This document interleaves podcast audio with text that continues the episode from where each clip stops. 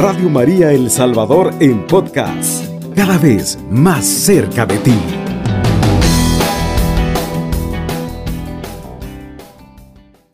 Continuando con la reflexión acerca de el miedo, el temor. Jesús en la tormenta, Jesús en mi tormenta, en la suya, en la de todos nosotros. Decíamos que cuando Jesús se despertó, recuerdan, que reprendió al viento y cayó al mar y le dijo, por favor, Marcito lindo, viento hermoso, cálmese, deténgase. Y le obedecieron. Y vino la calma, se calmó el mar, se calmó el viento. Entonces, queridos hermanos, todos hemos leído la Biblia. Todos la hemos leído. Y la hemos leído tanto que pareciera algo normal. Pero esto no es nada normal, querido hermano. Si tú puedes ver, si tú ves a alguien gritándole en la esquina de un mercado, en una plaza, si lo hacemos cualquiera de nosotros, o ves a alguien que lo está haciendo diciendo, cállate, silencio, viento, silencio, mar, cállate, cálmate, tormenta, desaparece, cualquiera pensaría que es un loco, que hay que meterlo en un manicomio. Eso, eso no es normal. Pero Marcos intencionalmente eso lo incluye en uno de sus versículos en, el libro de San Marcos. Y esto recuerda que hay una frase que ya la usó Jesús y la usó palabra por palabra, igual. Cuando expulsa al demonio de una persona, le reprende al demonio y le dice, cállate, silencio, fuera del cuerpo de esta persona. Así de fácil. ¿Y qué hace el demonio? ¿Qué hace el espíritu maligno? Le obedece al Señor ellos saben quién está hablando, ellos reconocen perfectamente quién le está dando esa orden. Entonces así, aunque esta frase realmente significa déjalo en paz, que es la misma palabra, cállese, silencio, es una de las palabras más fuertes que existen. Es un insulto, una grosería. Y si se lo dice al demonio, pues porque se lo puede decir, porque Él es Dios y Él es el dueño de todo. Él es el amo y señor de señores le guste o no al demonio, es su Señor, es su amo. Él tiene el poder sobre él, por eso le tiene miedo y por eso él debe de obedecerle. Y de repente asumimos nosotros que toda dificultad puesta por Dios es para fortalecer nuestra fe, para que nosotros crezcamos, para que Él nos haga crecer en fe. Pero no hay que cometer el error, queridos hermanos y hermanas, de creer que Dios es el autor de la maldad y es el autor de los dolores, que Él nos hace pasar maldad y dolores. A veces usamos la palabra soberanía. Dios es soberano y las personas dicen eso, las personas dicen eso, y eso es lo que significa que todo lo que sucede es voluntad de Dios. Eso es lo que enseña la Biblia, la palabra de Dios. La palabra de Dios dice que la voluntad de Dios es que nadie muera y que todos se salven, que tengan vida eterna. Dios no está de acuerdo con la muerte, por eso envió a su Hijo, para salvarnos. Por eso lo envió, para darnos vida eterna. Por eso es que a veces me preocupa cuando la gente dice, Dios le dio cáncer a mi familiar. O, dicen, eh, Dios se lo llevó. En cierta manera sí lo decimos. Pero recordemos, querido hermano y hermana, que Dios no es el autor de la muerte. Y eso lo dice la Biblia desde, el Génesis hasta el Apocalipsis. Dios no es el autor de la enfermedad.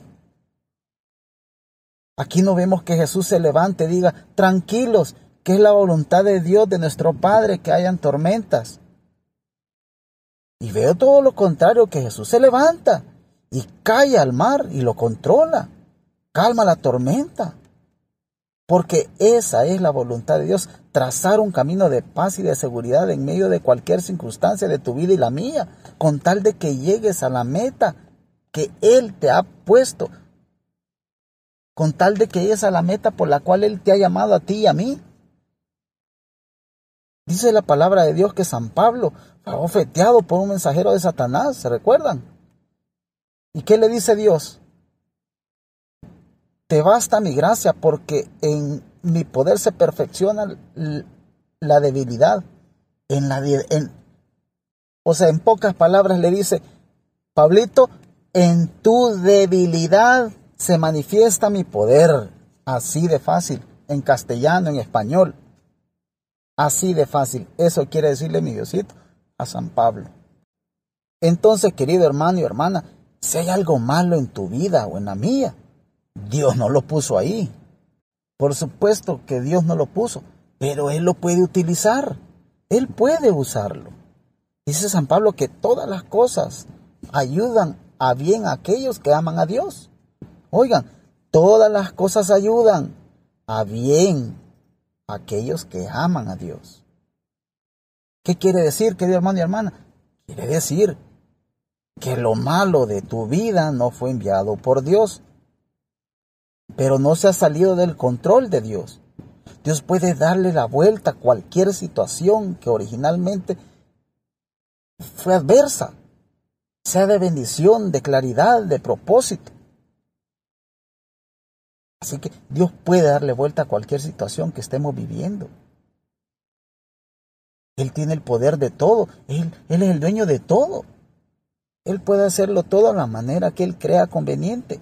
Recordemos que Él es perfecto y cualquier situación que estemos pasando, cualquiera que estemos viviendo, Dios sabe por qué, nos permite hacerlo.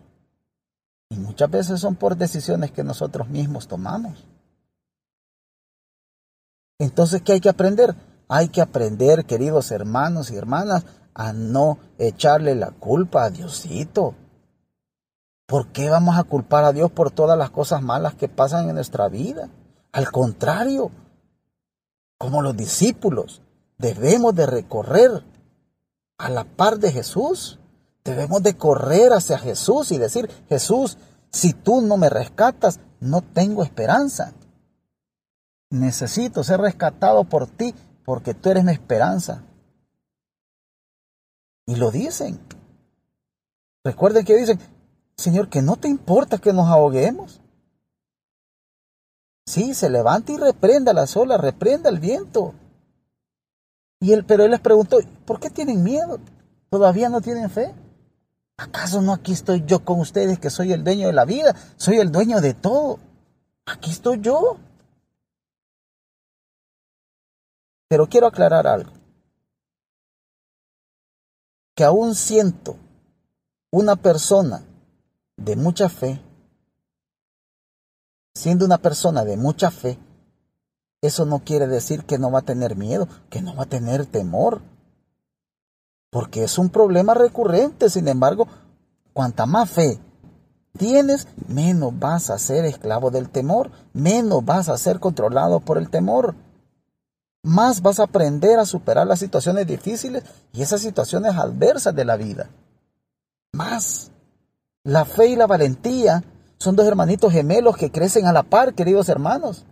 Y cuanta más fe tenemos, más valor tienes y más valor del que de verdad va a tener.